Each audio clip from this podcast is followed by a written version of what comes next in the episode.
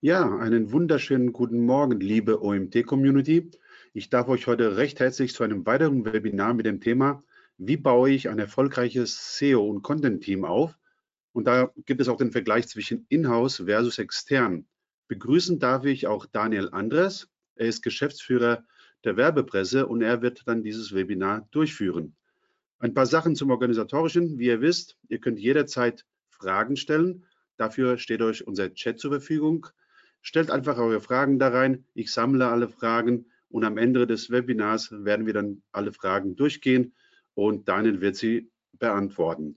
Ich wünsche euch viel, viel Spaß beim Webinar.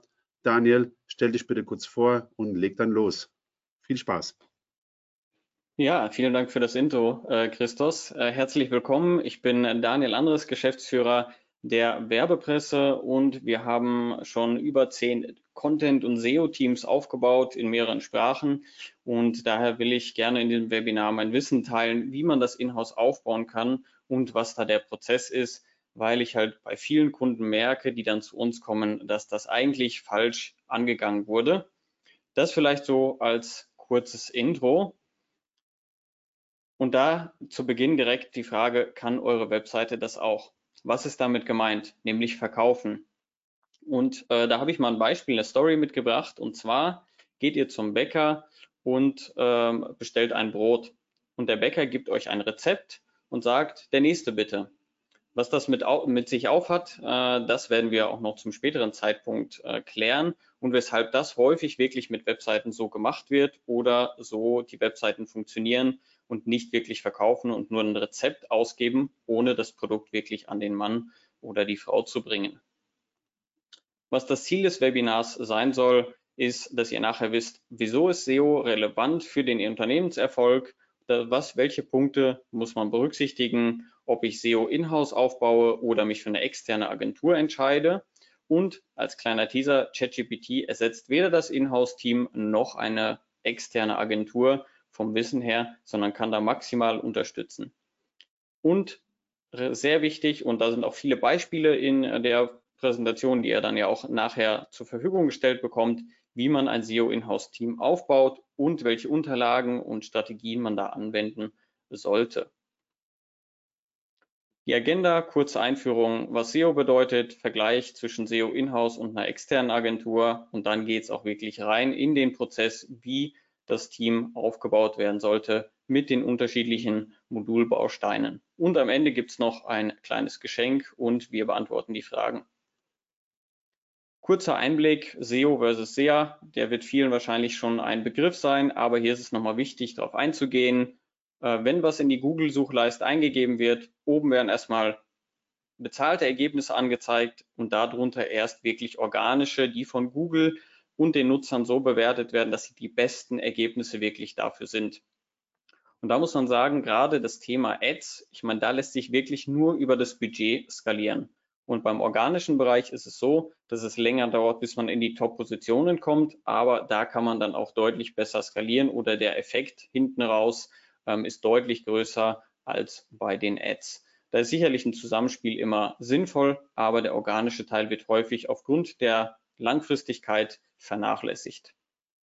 Warum SEO relevant ist, können wir hier an ein paar Zahlen sehen. 47 Prozent der Nutzer klicken selten oder nie auf Ads, äh, haben zum Teil auch Adblocker eingestellt. 6 Millionen Suchanfragen pro Minute. Ich glaube, da kann keiner sagen, dass da nichts für die Zielgruppe ähm, dabei ist. 80 Prozent aller Jobsuchen beginnen in Google und jetzt speziell für den B2B-Bereich auch. 90 Prozent der Suchmaschinen äh, werden genutzt vor einem Kauf und B2B-Einkäufer lesen drei bis sieben Content Pieces, bevor sie einen Verkäufer sprechen. Klar, da zählt auch sicherlich nochmal Social Media dazu, aber hier muss man überlegen, dass es wirklich Marketing-led Strategy ist, das ist der Fachbegriff, dass das immer relevanter wird und weniger Cold Mails äh, und Cold Akquise gemacht wird, sondern wirklich der Einkäufer interessiert sich vorher und hat einen ganz anderen Wissensstand, wenn er mit dem Verkauf redet, als vor, ja, sage ich jetzt mal 20 Jahren vielleicht noch.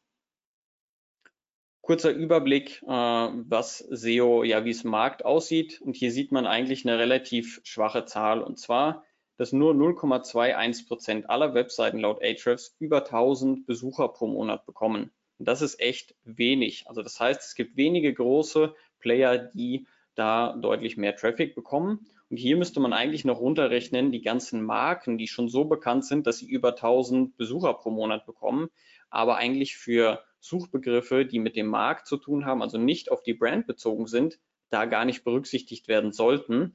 Weil wenn ich jetzt eine gute Marke habe und schon 2000 Leute wirklich danach suchen, ist es natürlich so, dass diese Leute mich kennen und die Brand kennen und auf die Seite wollen. Aber das heißt noch nicht, dass ich gutes SEO mache, weil ich ja eigentlich nur für meinen Namen gefunden werde, äh, der dann auch relativ, ja, meistens auch einzigartig ist. Machen wir den Vergleich zwischen Inhouse-Teams und einer externen Agentur. Was sind die Vorteile, was sind die Nachteile? Die Vorteile eines Inhouse-Teams sicherlich das spezifische Branchenwissen, äh, die Kompetenz und Kontrolle ist in-house und bei größeren Output-Mengen ist es auch definitiv günstiger, als über eine äh, externe Agentur zu skalieren. Nachteil ist häufig die begrenzte Erfahrung und Expertise gerade in dem SEO-technischen, äh, weil da mit ja, rudimentärem Wissen oder Halbwissen quasi das Ganze angegangen wird dann die Ressourcen und weitere Ausbildung für die Mitarbeiter ist immer auch ein Punkt, weil häufig dann Marketingmanager mehrere Themen auf dem Tisch haben. Die müssen Social Media machen, die müssen SEO machen, äh, Ads machen und dann vielleicht sogar noch offline Marketingkampagnen äh, gestalten. Und das führt natürlich dazu, dass man sich nicht in allen Bereichen so gut auskennen kann, um das wirklich auch äh, auf dem Niveau zu machen, wo es eigentlich sein sollte. Und die mangelnde Skalierbarkeit ist hiermit gemeint, wenn man den Prozess nicht hat, äh, wenn man da nicht wirklich sauber alle Vorlagen vorbereitet hat.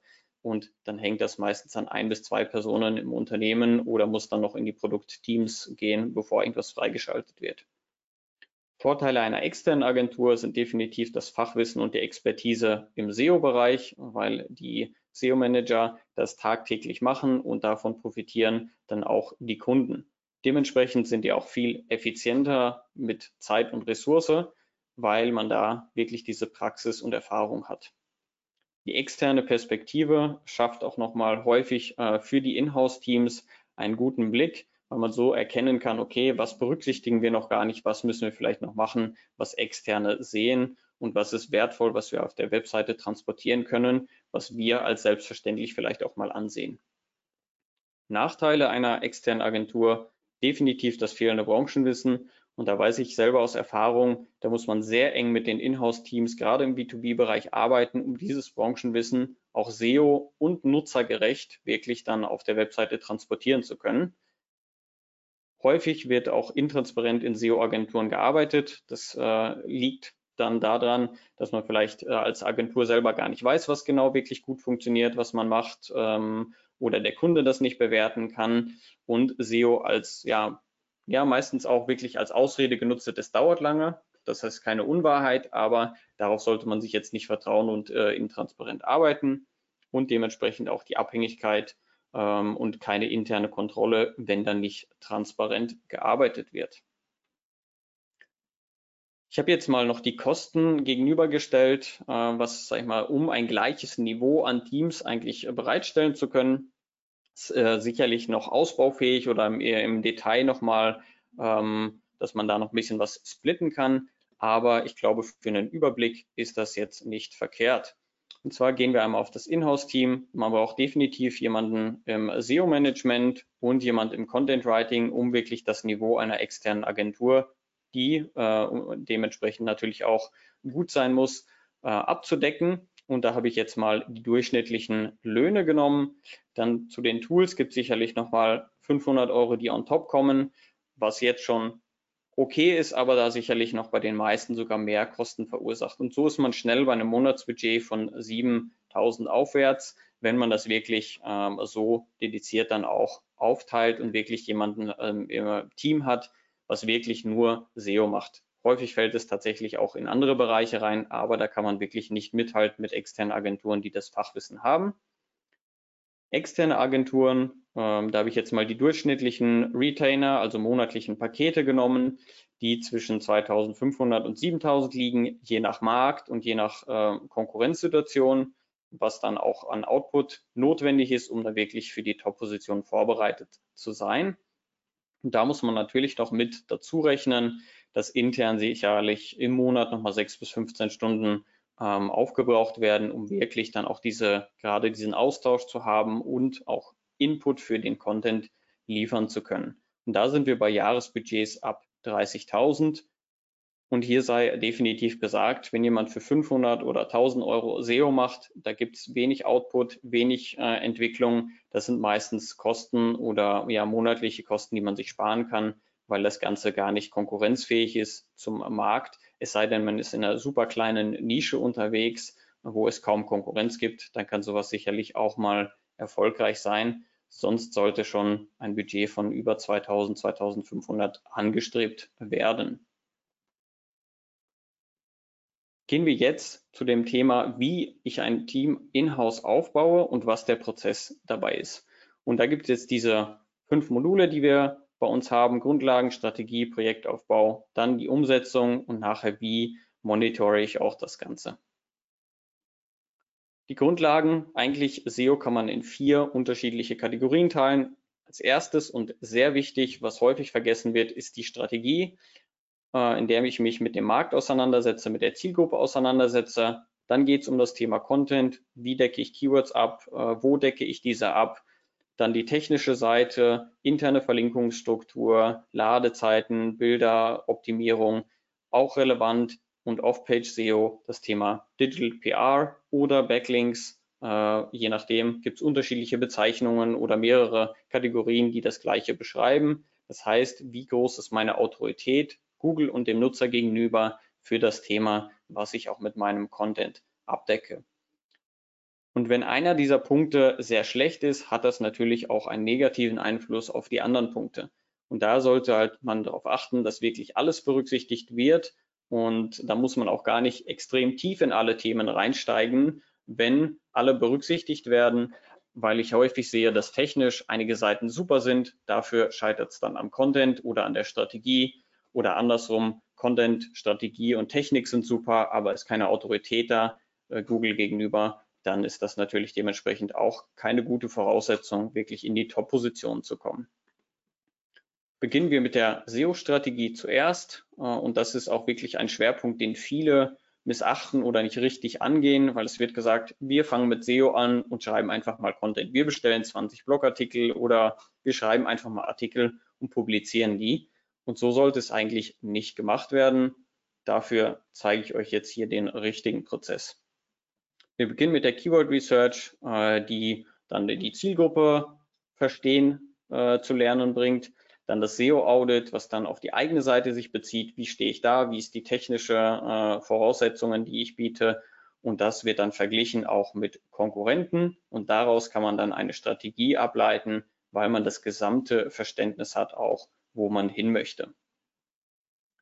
Bei der Keyword Research geht es darum, wirklich die richtigen Suchbegriffe herauszufinden und die Intentionen und auch die Schwierigkeitsmerkmale und das ganze Marktverständnis. Ist das wirklich meine Zielgruppe? Weil häufig gibt es dann äh, Keyword-Listen, wo einfach äh, Suchbegriffe herausgeschrieben werden, die Hauptsache ein Suchvolumen haben, das groß ist, aber eigentlich gar nicht passend ist. Und gerade im B2B gibt es häufiger geringere Suchvolumina, aber dafür ist der Wert von einem äh, Kunden, der Customer Lifetime Value, deutlich, deutlich größer und da optimieren wir zum Teil auch Seiten, die Suchvolumen zwischen 0 und 10 haben. Aber wenn eine, ein Kunde dabei rumkommt, der genau danach gesucht hat, kann es im B2B-Bereich häufig auch mal eine, zu Umsätzen zwischen 80.000, 100.000 plus kommen. Und dazu im Vergleich, wenn ich Adidas-Schuhe google, ähm, was ein Suchvolumen von 80.000 plus hat, ist das eher nur ein Kauf, der dann explizit ähm, dann wirklich auf ein Schuhpaar sich bezieht und davon dann die Marge natürlich nochmal deutlich geringer ist als jetzt im B2B-Bereich. Erinnern wir uns an die Geschichte mit dem Bäcker zu Beginn und das ist die Suchintention. Der Bäcker gibt das Rezept und sagt der nächste bitte, weil das ist eigentlich das, was auf vielen Webseiten passiert. Es wird Content geschrieben, der auf den Webseiten hochgeladen wird im Blog. Aber die Intention des Suchenden ist eigentlich, dass ich was kaufen möchte. Ich möchte das Brot haben und nicht das Rezept. Das Endergebnis ne, mit dem Rezept kann ich natürlich mein Brot backen, aber es ist nicht die Information, Schrägstrich das Produkt, das ich eigentlich haben wollte. Und so wird häufig Blogartikel nach Blogartikel geschrieben zu Suchbegriffen, die eigentlich einer transaktionale Intention haben. Jemand möchte was kaufen. Und daher sollte das definitiv in der Keyword Research auch berücksichtigt werden. Hier unten sieht man einen ja, Ausschnitt quasi aus unserer Keyword Research, wie wir die aufbauen. Als erstes das Themencluster, dann kommt einmal das Keyword, Suchvolumen ist relevant, Difficulty und Cost per Click zeigen, wie schwierig ist es für dieses Keyword zu ranken. Da kommt es darauf an, je nachdem welches Tool man nutzt. Difficulty geht von 0 bis 100. Cost per Click ist dann für Google Ads. Und umso höher die Cost per Click sind, heißt auch meistens, es ist ein Indikator, um schwieriger eine gute Position zu bekommen oder wie lukrativ ein Keyword dann sicherlich auch ist. Und dann geht es auf die Suchintention. Die No-Suchintention heißt wirklich, ich möchte Informationen bekommen. Da ist ein Blogartikel angebracht.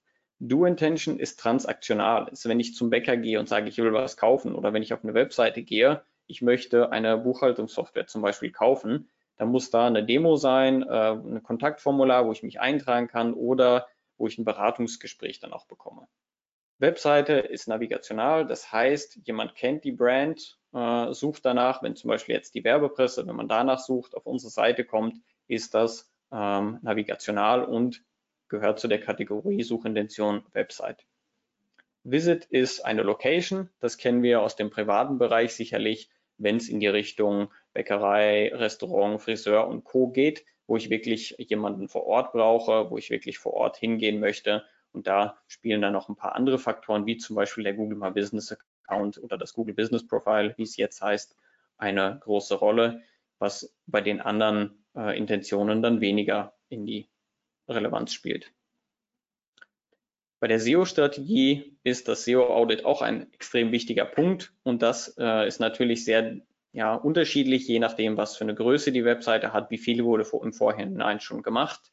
Und da werden auch genau diese vier Punkte, äh, die hier beschrieben sind, einmal geprüft. Wie stehe ich technisch da? Hier sind auch noch ein paar Tools aufgelistet, die ihr gerne dafür nutzen könnt oder solltet.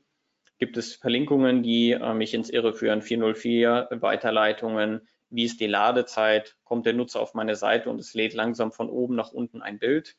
Das sollte natürlich nicht passieren. Und dementsprechend ist die technische Grundvoraussetzung da relevant. On-Page-SEO, das heißt, es werden überprüft, wie sind die Metadaten, wie ist meine URL-Struktur, wie ist der Seitenaufbau generell, ähm, habe ich Bilder optimiert, sag ich mal, sowohl von der technischen Seite her, wie die Größe ist, welche Formate ich nutze, aber auch von den Altdaten zum Beispiel, wie das Bild beschrieben wird und auch gefunden werden kann. Im Off-Page-Bereich kann man die Tools Ahrefs und Majestic nutzen und das ist eigentlich, wie äh, ist meine Online-Reputation. Ich vergleiche das immer, wenn jemand einen fragt, Daniel, was ist das beste Restaurant in Heidelberg? Dann kann ich das natürlich sagen, weil ich schon gefühlt jedes, ähm, in jedem Restaurant gewesen bin. Also ist diese Verlinkung äh, jetzt im Online-Wesen genau diese Reputation. Jemand, der einen werthaltigen Verlinkung bekommt, weiß, okay, äh, das ist eine relevante Verlinkung und die pusht auch meine Reputation. Wenn man jemanden fragt, der noch nie in Heidelberg gewesen ist, ist natürlich diese Verlinkung weniger wert.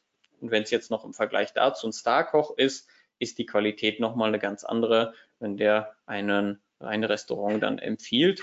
Und ähm, bei Ahrefs ist es zum Beispiel so, dass es eine Metrik, die das Domain Rating gibt von 0 bis 100 und 100 wäre da quasi das Maximum.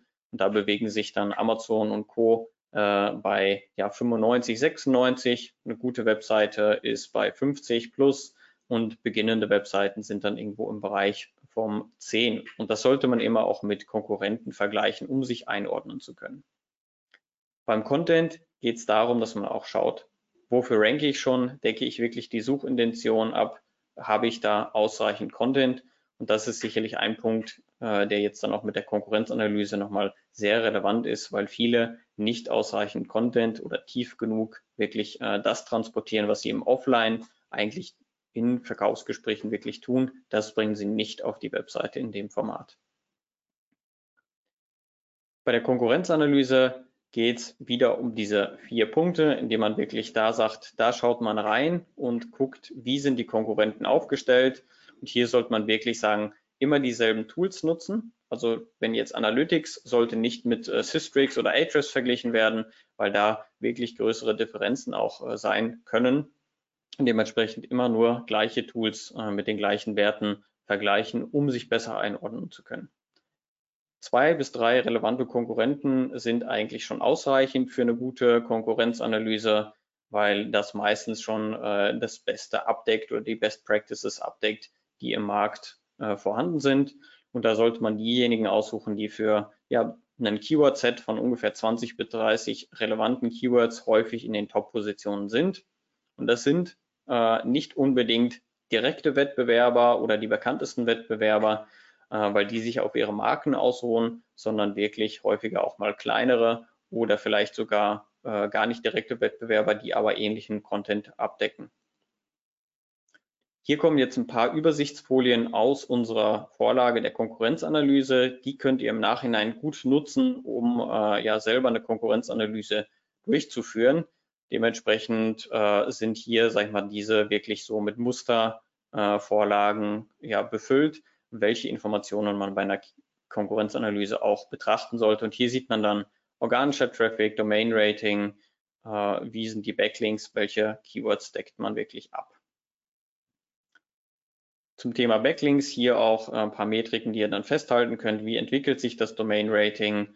Äh, jetzt bezogen auf Ahrefs, was sind wirklich gute Backlinks, was sind schlechte Backlinks, dass man das ein bisschen berücksichtigt, äh, weil bei vielen wirklich die Entwicklung ähm, abfällt, weil einfach weniger Wert auf die Verlinkungen gelegt wird. Keywords, was sind die Top 10 Keywords, wie ist die Entwicklung? Äh, hier ist das ein bisschen hintergraut, dass man einfach weiß, hier kann man die eigenen ja, Analyse einfügen und hier sieht man zum Beispiel eine steigende Kurve. Das ist natürlich deutlich positiv. Da wird aktiv dran gearbeitet, wirklich viel Content auch abzudecken und ähm, sollte auch so sein, dass er eine steigende Kurve natürlich ist. Der technische Aspekt, äh, mobile und Desktop-Variante, spielt natürlich eine Rolle. Ich meine, es ist immer schön, wenn es grün ist, aber ich sage mal so, man sollte auch pragmatisch an Dinge drangehen. Wenn die Konkurrenten alle noch schlechter sind, dann ist das nicht unbedingt der Hebel, wo man ansetzen sollte, sondern vielleicht schauen, gibt es Keyword-Potenzial, was wir noch nicht nutzen oder ist unsere Autorität noch nicht gut genug, dann kann man das Technische etwas vernachlässigen äh, im Sinne der Ladezeit. Aber wie gesagt, die Einordnung ist immer relevant mit der Konkurrenz und nicht nur alleinstehend, weil natürlich ist grün oder 92 jetzt äh, ein super Wert, aber wenn die Konkurrenz deutlich schlechter ist, ist das nicht der Hebel für die Top-Position. Abschließend in der Konkurrenzanalyse immer die Strategie aufführen, die diejenigen äh, Konkurrenten dann auch verfolgen. Was ist die vermutete Strategie? Ich meine, man hat keine interne Einblicke, aber man sieht ja, was wird publiziert. Ist es ein Glossar, sind es Videoformate, White Paper, was sind die Backlink-Strategien? Wird da mit äh, anderen Webseiten zusammengearbeitet? Äh, das kann man eigentlich bei den genaueren Analysen ganz gut abdecken und äh, auch festhalten. Die SEO-Strategie, die leitet man ja jetzt aus den relevanten Informationen der Konkurrenzanalyse, dem SEO-Audit und der Keyword Research aus äh, ab, weil man da jetzt endlich ein, ein gutes Verständnis hat für die Zielgruppe, aber auch für den Markt an sich und was die Konkurrenten machen. Und die Strategie sollte wirklich mindestens sechs bis zwölf Monate als Horizont haben äh, und jetzt nicht auf operativ wirklich welches Content Piece wollen wir abdecken, sondern wirklich äh, das größere Ganze betrachten. Und da sollte man wirklich immer die Zielgruppe natürlich im Fokus behalten. Wenn ich jetzt zum Beispiel eine Reiseanbieter bin und das Thema äh, für Reisen möchte ich auf, in die Top-Position kommen.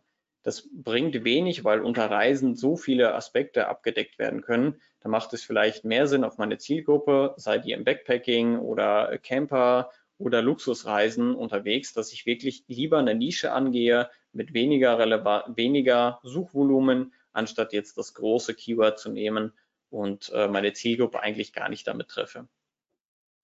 Keyword-Gruppen definieren, äh, das heißt wirklich eher so Themencluster, auch dass man die abdecken kann und weiß, okay, welche muss ich abdecken. Äh, wenn ich jetzt eine Software habe, okay, mache ich Personalabrechnung, mache ich Zeiterfassung, Projektmanagement, dass man genau solche Gruppen abdeckt und da drinnen kann man dann nochmal differenzieren, welche einzelnen Keywords wirklich relevant sind aus der Konkurrenzanalyse äh, in die Strategie kann man auch wirklich sagen, okay, an wem wollen wir uns messen, wen wollen wir zu welchem Zeitpunkt einholen, wie groß sind die Lücken und da kann man auch ableiten, okay, wie viel Content Pieces brauchen wir, was müssen wir wirklich tun, um diese Konkurrenten einzuholen und dann auch nochmal, okay, gibt es Besonderheiten, die wir auch abdecken sollten, äh, Formate, die vielleicht noch gar nicht berücksichtigt wurden, die dann jetzt auch angegangen werden können.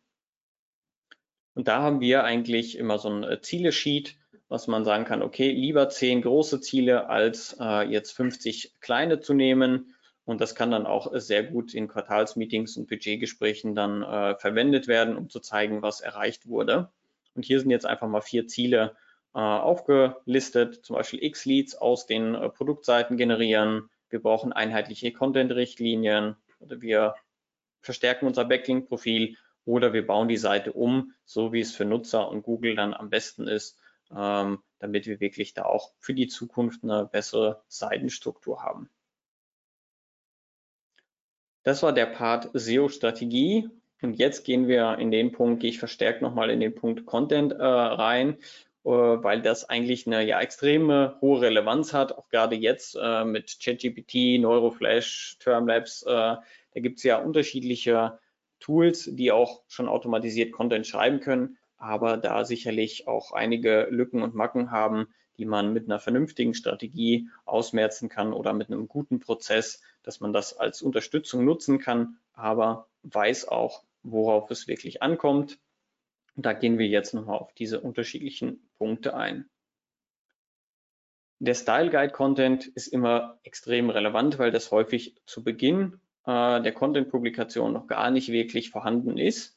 Je nachdem, was für ein Kunde oder je nachdem, wie groß das Unternehmen ist, gibt es das dann aber doch schon irgendwo versteckt, aber ist gar nicht für alle zugänglich.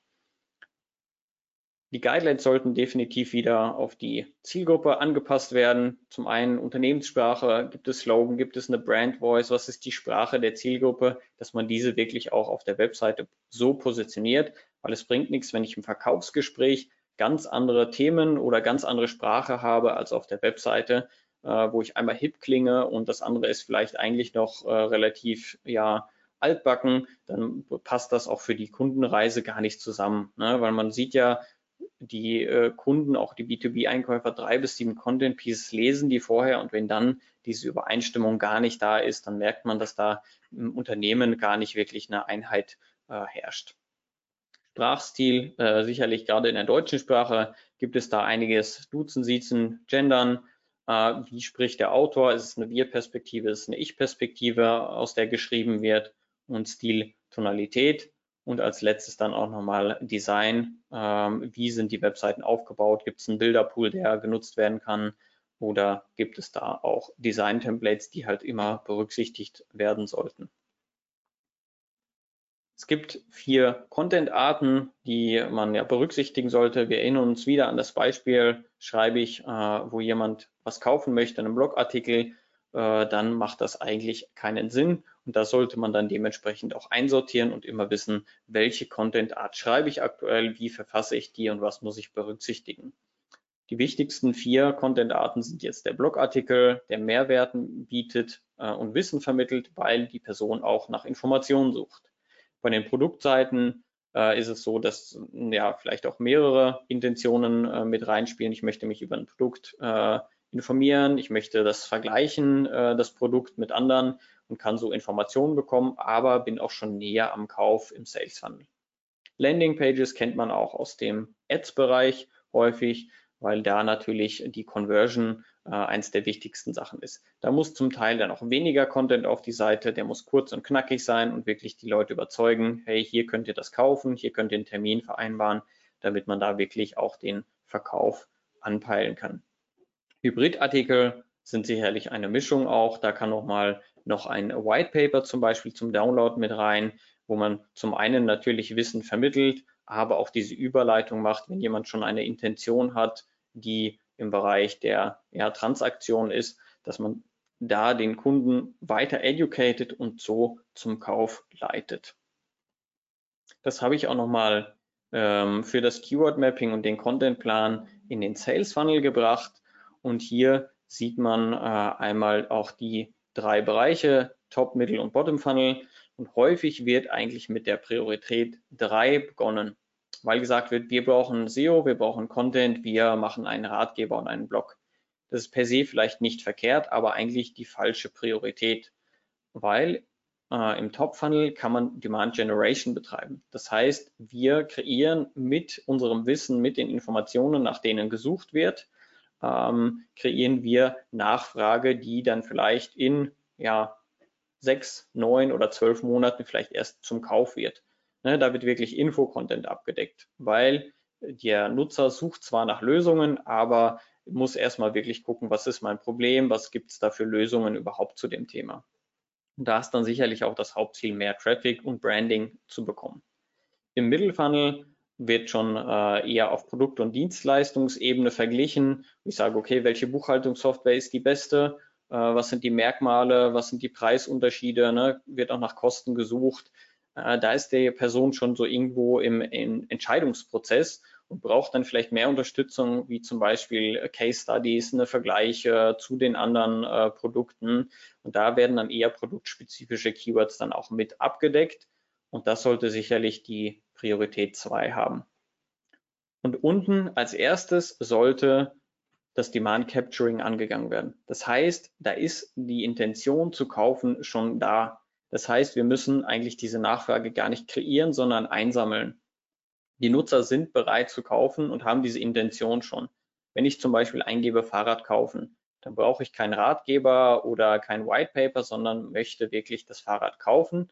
Und da muss auch wirklich dann äh, eine Landingpage oder eine Produktseite sein, die mich wirklich auch konvertiert und äh, ohne Probleme dann auch den Kauf zulässt. Im Keyword Mapping Content Plan sollten auf jeden Fall Content Hubs berücksichtigt werden, äh, was häufig aktuell noch nicht angegangen wird. Und da sieht man jetzt in der Mitte einmal das Content Hub, die Main Page quasi dieses äh, Hubs und darunter sind die Subthemen. Wie kann man sich das vorstellen? Nehmen wir das Beispiel mit Rezepten. Äh, in der Mitte wird wirklich das Keyword Rezepte angegangen, wo man dann vielleicht noch hat Rezepte für Nachtisch, Rezepte für Hauptspeisen, Rezepte für Frühstück. Da kann man jetzt einen super langen Artikel draus machen und alles auf einer Seite abdecken oder vielleicht dann irgendwo im äh, Ratgeber zu jedem Thema einen Artikel haben, was nicht verkehrt ist. Aber so kann man semantisch Google und dem Nutzer nochmal viel besser zeigen, wenn man das in einem Hub aufbaut. Ich bin Experte rund um das Thema. Und so vermeide ich auch dann Kannibalisierungen zum Teil, weil ich auf der Startseite des Hubs noch die Verlinkung zu den Unterthemen habe und diese Unterthemen dann aber relevant auch von der URL-Struktur, von der Verlinkungsstruktur immer auf die äh, Hub-Seite dann verlinken und auch so dann diese Keywords abdecken und so kann man dann auch mit einem Hub äh, quasi für sehr umkämpfte Keywords ranken. Eine Daumenregel ist, es sollte zu einem Hub mindestens fünf bis sieben Subthemen geben, um das wirklich auch so aufzubauen. Weil wenn ich einen Hub habe und nur zwei Subthemen habe, ist es das nicht wert oder dann macht es semantisch auch keinen Sinn, da vielleicht das nochmal so abzudecken und kann wirklich auf einer Seite abgedeckt werden. Aber wenn es so viel mehr Content dazu gibt, sollte das auch weiter ähm, betrachtet werden. Hier vielleicht noch als nächstes einmal ja die Keyword Mapping, den Content Plan, wie wir den aufbauen. Hier unten sieht man als Vorlage wirklich, äh, wie man das aufbaut, was dann auch verhindert, wenn man das sauber pflegt, dass man doppelt Keywords abdeckt und sich damit selber kannibalisiert. Der Contentplan sollte für circa drei Monate im Voraus geplant werden, um wirklich diesen Prozessflow auch wirklich beizubehalten. Und da geht es immer darum, dass man ein Fokus-Keyword wählt und Supporting Keywords dann dazu nimmt. Ähm, aber Fokus-Keyword heißt wirklich, das soll das Keyword sein, wofür man ranken möchte. Und die Supporting Keywords sind dann meistens Suchbegriffe im Longtail oder mit kleineren Suchvolumina, die äh, ebenfalls für das Thema relevant sind. Und da kann man in dem Tool äh, oder SEO Overlap Tools gibt es da, wo man prüfen kann, kann ich für zwei Keywords gleichzeitig ranken. Ähm, nehmen wir Suchmaschinenoptimierung und SEO. Das sind zwei unterschiedliche Keywords, mit denen man aber auf einer Seite ranken kann. Wenn ich aber zum Beispiel SEO-Strategie und SEO nehme, kann es sein, dass mir das Overlap-Tool sagt, nee, das sind zwei unterschiedliche Suchbegriffe und es gibt in den Top 10 keine einzigen äh, ja, Seite, die beides mit einem Content Piece abdeckt. Dann sollte man da auf jeden Fall separat zwei Content Pieces erstellen und so kann man auch Supporting Keywords wählen, indem man sagt, okay, mit denen kann ich zusammen mit dem Fokus Keyword auch wirklich ranken. Bevor man anfängt, Content zu schreiben, sollte man immer ein Content Briefing machen. Ne, nicht nach, wir schreiben wahllos für das Thema XY, weil das ein gutes äh, Keyword ist und relevant für uns ist, äh, schreiben wir da Content, sondern dass man auch wirklich schaut, nochmal genauer, was ist in den Top-Positionen unterwegs und was ist relevant für mich, äh, um da wirklich dann auch äh, besseren Content zu schreiben für den Nutzer. Weil klar, die äh, SEO-Tools hatte ich erst selber genannt, mit den Intentionen ist extrem relevant, das vorher auch zu berücksichtigen. Beim Content Briefing sollte man aber nochmal besser eingehen, darauf eingehen und sich die SERPs angucken, also die Suchergebnisse und da wirklich schauen, was geben die ersten fünf bis zehn Ergebnisse her. Wenn ich äh, da sehe, das sind alles Produktseiten äh, von der ersten Seite, dann muss ich auch eine Produktseite haben. Da wird ein Ratgeber nicht funktionieren, auch wenn das den Tools sagen, das ist Info-Content, aber Google in den Suchergebnissen nur Produktseiten herausspielt, muss ich das genauso machen, weil sonst wird man sich ja gegen die Best Practice oder gegen den Algorithmus eigentlich sträuben, weil die Nutzer das auch gar nicht haben wollen. Dann in der SERP-Analyse sollte man auch schauen, gibt es bestimmte Features für, dieses, äh, für diesen Suchbegriff, wie Featured Snippets, Videos, Rich Snippets, ne? gerade wenn ich ein Produkt kaufen will mit Rezensionen, sind die da eingebaut, gibt es FAQs und das sollte man wirklich auch dann so abdecken. Wir vergleichen da immer ungefähr die Top 5 bis 10, je nachdem, was alles dann da wirklich, äh, ja, wie gut die Ergebnisse sind und ziehen eigentlich das Beste draus. Dann sollte man das Fokus-Keyword auch in dem SEO-Titel, auch Metatitel genannt, in der Meta-Beschreibung und in der URL verwenden, um wirklich das Keyword, das Fokus-Keyword, für das man ranken will, wirklich auch darin abdeckt. Und dann am Ende machen wir immer noch eine eine Artikelstruktur mit Outline, wo wir sagen, okay, die soll so aufgebaut werden anhand der Top-Ergebnisse. Das sind die Überschriften und das sind die Themen, so dass man wirklich auch einen strukturierten Aufbau hat für die Top-Position.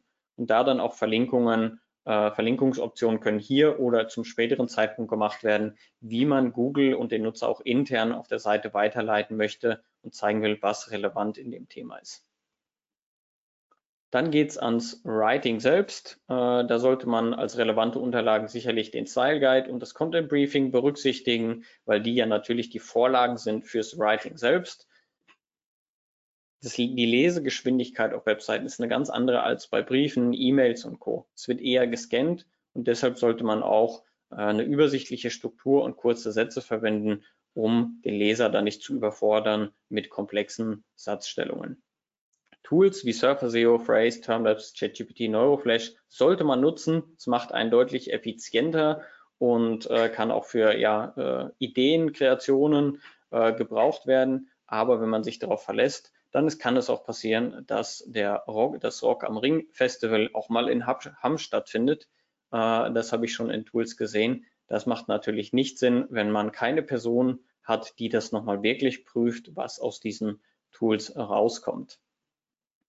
Ebenfalls ein Tipp fürs Writing, keine automatischen Übersetzungen bei Webseiten anschalten oder simple Übersetzungen zu nehmen, auch wenn die meistens günstiger sind als SEO-Übersetzungen oder Transcreation auch genannt, weil man damit häufig das Ziel verfehlt, dass man wirklich die Seite für jemanden erstellt, der die auch finden soll und wirklich auch zum Kunden wird oder Informationen bekommt, wonach gesucht wird. Nehmen wir mal das äh, Beispiel Car Insurance ist ähm, im englischen Bereich häufig gesucht und die reine deutsche Übersetzung wäre jetzt eigentlich Autoversicherung. Das hat zwar immer noch ein gutes Suchvolumen mit 20.500, aber wenn man die richtige äh, Keyword-Wahl sieht, die Kfz-Versicherung, ist das einfach ein dreifaches Suchvolumen. Und da kann es manchmal fatal sein, wirklich die falschen Keywords durch die reine Übersetzung zu wählen. Bei der Optimierung ist eigentlich der gleiche Prozess wie beim Writing selbst aber das sollte man nicht vernachlässigen. Es muss nicht immer neuer Content sein, um äh, dafür ranken zu können, sondern es muss auch bestehender Content nach und nach immer wieder optimiert werden und so kann man auch verhindern, dass neuer Content sich dann mit altem kannibalisiert. Wann eine Optimierung sinnvoll ist, wenn Inhalte veraltet sind, Rankingverluste da sind oder es stagniert auf einer bestimmten Position. Und wie gesagt, Prozess wie beim Writing selbst, auch mit Content Briefing, dass man das wirklich nochmal analysiert, was haben wir aktuell und was können wir besser machen, was zeigen die Top-Positionen. Projektaufbau. Äh, wir regeln das immer, dass wir ein sauberes Projektmanagement-Board haben, wo wirklich alle einzelnen Steps ähm, dann festgelegt sind, ne? Content Writing, Lektorat äh, überprüfen, publizieren, dass man das wirklich sauber hat und immer weiß, welches Content Piece ist, äh, in welcher ähm, ja, Verfassung und dass man aber auch die relevanten Informationen schnell einsehbar für alle hat. Ne, das SEO-Team braucht sicherlich die Keyword Research, Konkurrenzanalyse, Audit und die Strategie. Das Content-Team muss natürlich auch auf die Strategie zurückgreifen können, muss das Keyword-Mapping haben, den Style Guide und die einzelnen Content-Briefings. Und so hat man alle Informationen in einem Board sauber und weiß auch immer, wer für was zuständig ist. Deshalb auch Standard Operation Processes definieren. Das heißt, wir haben Checklisten fürs Content Writing, Checklisten fürs Proofreading und eine Checklist auch fürs Publizieren, so dass man wirklich alles abhaken kann und immer sicherstellen kann, es wird immer nach gleicher Qualität ähm, geschrieben und publiziert, um am Ende dann auch auf der Webseite aktiv zu sein. Welche Teams äh, oder wenn man Teams aufbaut, welche Rollen gibt es, was äh, ist ja, woraus sollte man achten? Ich habe jetzt einfach mal die vier Rollen, die relevant sind, aufgeschrieben. Einmal SEO Manager, wer dann eher analytisch vorgeht, ähm, Keyword Research macht, Audits macht, Analysen macht, dann die Content Writer und äh, die das dann Lektorat auch übernehmen, sind dann meistens sprachlich begabtere Personen. Webdeveloper, technische Affinität sicherlich relevant, weil zum Teil dann auch programmiert werden muss oder Dinge optimiert werden müssen im Backend. Und dann hat man auch nochmal die Webdesigner, die sicherlich kreativ unterwegs sind. Aber es ist wichtig, alle sind relevant für den Erfolg und für den erfolgreichen Vertrieb auf der Webseite. Und es kann natürlich zu Beginn mehrere Rollen von einer Person übernommen werden. Das passiert gerade, wenn man natürlich ein kleineres Team hat oder das gerade im Aufbau ist. Dann kommen wir zur beliebten Frage, wie lange dauert SEO? Wie lange muss ich das umsetzen, um wirklich erfolgreich zu sein?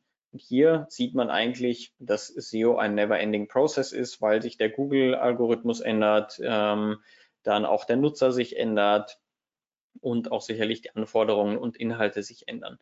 Und hier sieht man jetzt klar, zu, gerade zu Beginn ist die Investmentphase länger, bis wirklich was passiert. Und da sieht man, das Setup dauert äh, ja mehrere Monate.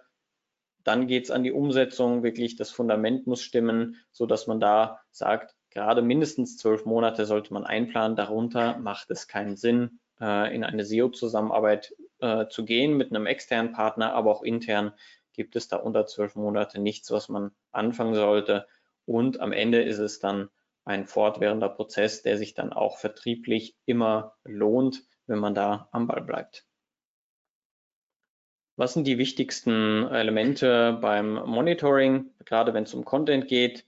Sicherlich ähm, muss am Anfang, gerade wenn die Webseite klein ist, der Google-Index merken, okay, da ist neuer Content, man fängt an zu ranken, meistens irgendwo Position 60, 70 und klettert dann langsam hoch.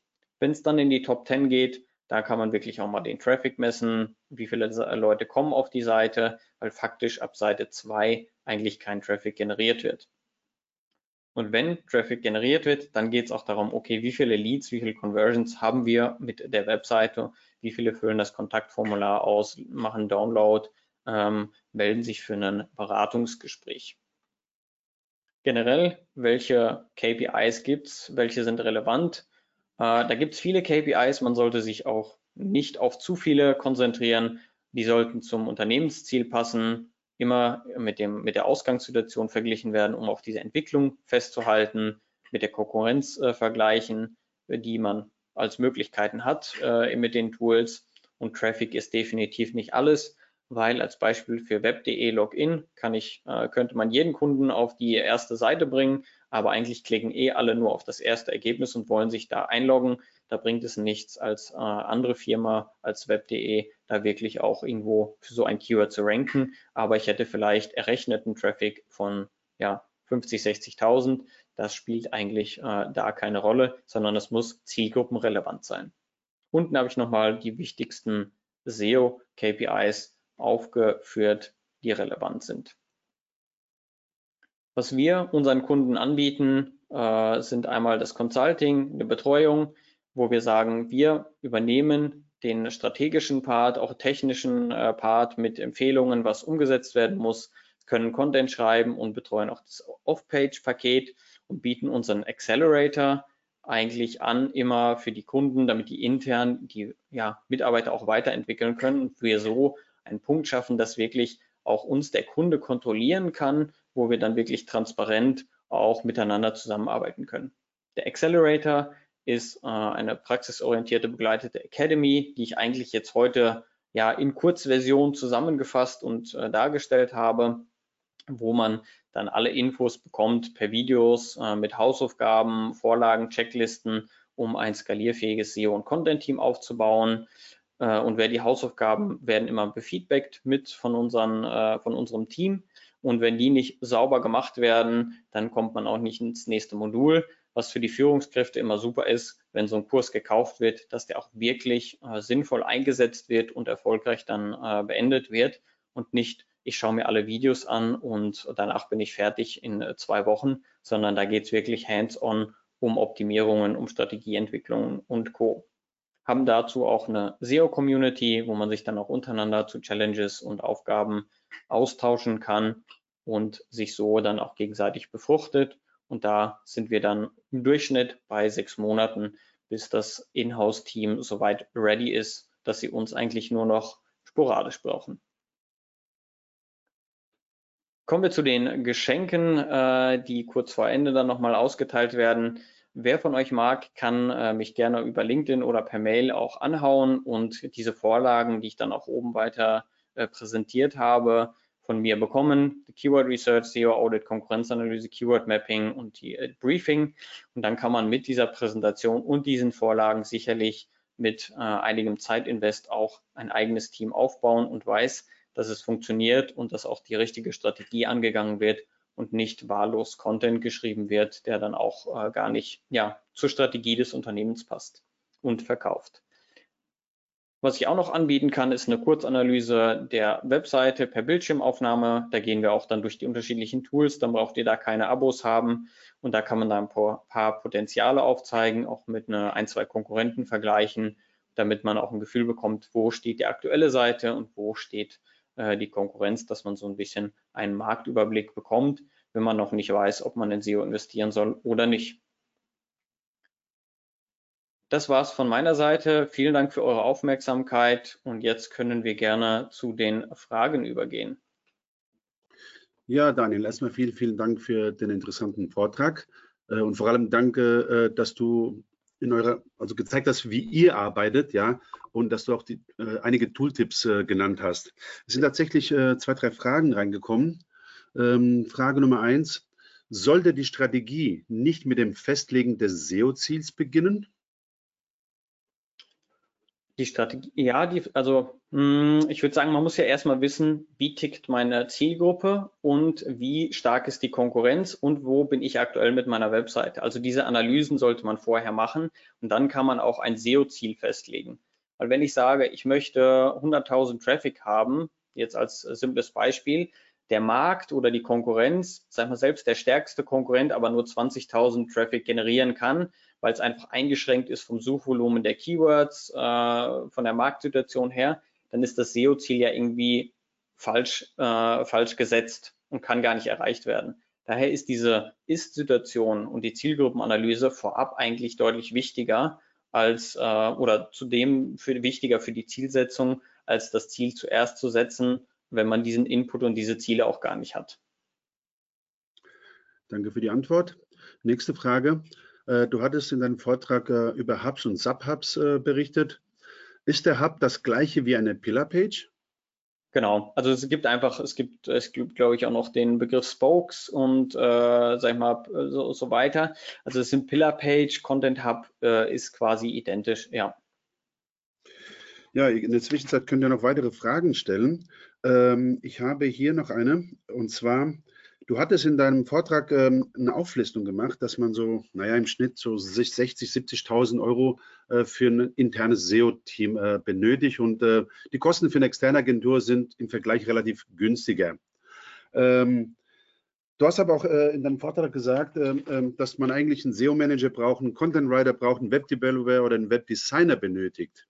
natürlich äh, gibt es Allround-Talente, aber leidet dadurch nicht tatsächlich auch die Qualität an, wenn man nicht äh, jeden Posten mit Experten mehr oder weniger äh, besetzt?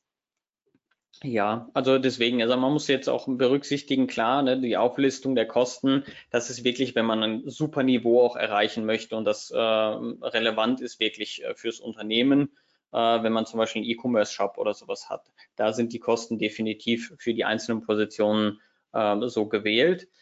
Wenn man Around-Talente hat, das wird häufig im Marketing, wird nach, nach, der, na, nach einer Wollmilchsau, eierlegenden Wollmilchsau gesucht, die ähm, Facebook kann, die LinkedIn kann, die SEO kann, die Google Ads kann.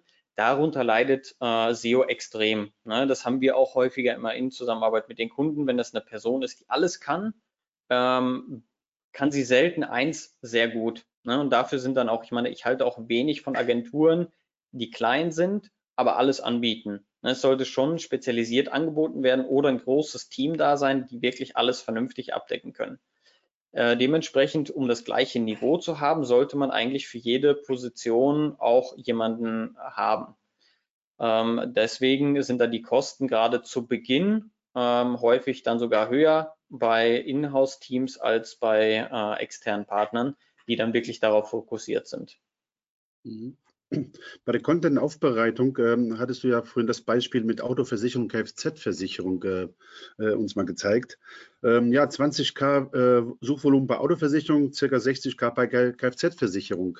Macht es jetzt äh, Sinn, beide Keywords quasi in einem Content äh, äh, einzubauen, beziehungsweise sollte man da wirklich tatsächlich ähm, ja, verschiedene Pages dafür aufbereiten? Da kann man dann äh, sehr gut das Tool, was ich auch vorher für die Keyword Map äh, genannt hatte, anwenden, nämlich äh, SEO Overlap Tool. Und da kann man wirklich zwei Suchbegriffe eingeben nebeneinander und dann zeigt mir das Tool an, gibt es Seiten, die für beide Keywords in den Top-Positionen unterwegs sind. Und wenn da rauskommt, es gibt in den Top 10 Positionen keine einzige Webseite, die es schafft, für beide Keywords in den Top-Positionen zu sein, dann ist definitiv der, der Schluss, äh, dass man dafür eigene Seiten braucht. Wenn aber vielleicht von den Top-Positionen fünf für beide Keywords ranken, die gleich, mit der gleichen Seite, kann man sich das nochmal genauer anschauen und sagen, okay, es ist möglich für beide Begriffe ähm, in die Top-Position zu kommen. Und da ich jetzt vermute, dass die beiden Suchbegriffe sicherlich nah beieinander sind, kann man die vermutlich, ne, müsste man jetzt mit dem Tool mal checken, auch äh, auf einer Seite abdecken.